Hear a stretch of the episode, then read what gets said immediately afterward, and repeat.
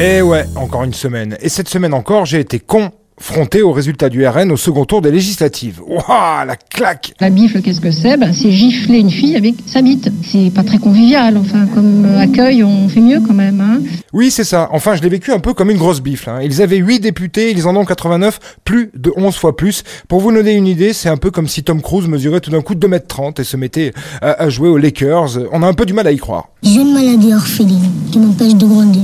Depuis dimanche, les gens du RN, ils font une de ces teufs. On dirait que l'Algérie s'est qualifiée pour la Coupe du Monde. Ça n'arrête pas. Toujours est-il que ce score est là, que le président, comme quand il a connu Brigitte, a-t-on beaucoup entendu depuis, n'a pas la majorité absolue, et qu'il essaye de trouver des solutions pour gouverner avec une assemblée aussi disparate. Au début, je me suis dit, ils vont s'écharper et ça va être ingérable. En cas de gouvernement d'union nationale, il va falloir mettre Jérôme Le Banner Premier ministre. Je vais te mettre mon 45 dans ton cul et après dans ta gueule. Moi je te dis 46, mais je peux très bien si te le mettre dans la gueule. Reste, reste courtois on peut se foutre sur la gueule, mais dans le respect. En début de semaine, ça parlait beaucoup hein, de ce type de gouvernement. Je me suis dit, oh punaise, un gouvernement avec Roussel à l'agriculture, Mélenchon aux affaires étrangères, Pécresse à l'économie, Le Pen à l'intérieur, on est mal, on est foutu.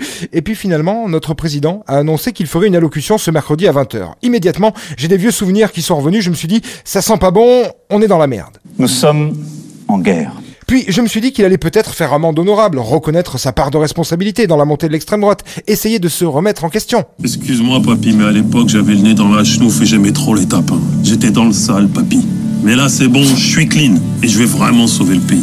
Je te jure. Euh, non, il a pas dit ça, mais il aurait pu, en fait. hein. Puis, dans la journée de mercredi, une rumeur a même couru comme quoi François Bayrou pourrait être nommé Premier ministre. Non, mais j'ai cru m'évanouir. hein. Et puis non, euh, ce discours, finalement, c'était un léger, gentillou appel du pied aux autres partis pour savoir qui était prêt à se compromettre en faisant des compromis. Sauf que bon, comme promis, on a pas mal de députés qui sont passés parmi les cons qu'on nous avait promis.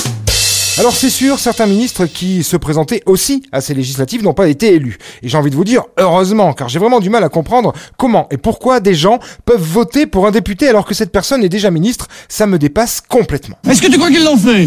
Si, si, ils l'ont fait. Bon, certains ont pris des belles claques, et puis euh, cette assemblée, elle s'annonce quand même sympa, à bien des égards, notamment la présence de Rachel, qui a un peu fait sa kéké en dansant lors de son arrivée à l'assemblée, mais on ne lui en veut pas, surtout quand on voit le déferlement de haine de la part de certains sur les plateaux télé, qui se sont sentis par exemple soulagés qu'elle ne vienne pas en boubou. Mais quelle tristesse, mais quelle bande de gros cons. Franchement, l'équipe de Pascal Pro, je te les renverrai sous Vichy en 41, ils seraient heureux au moins. hein.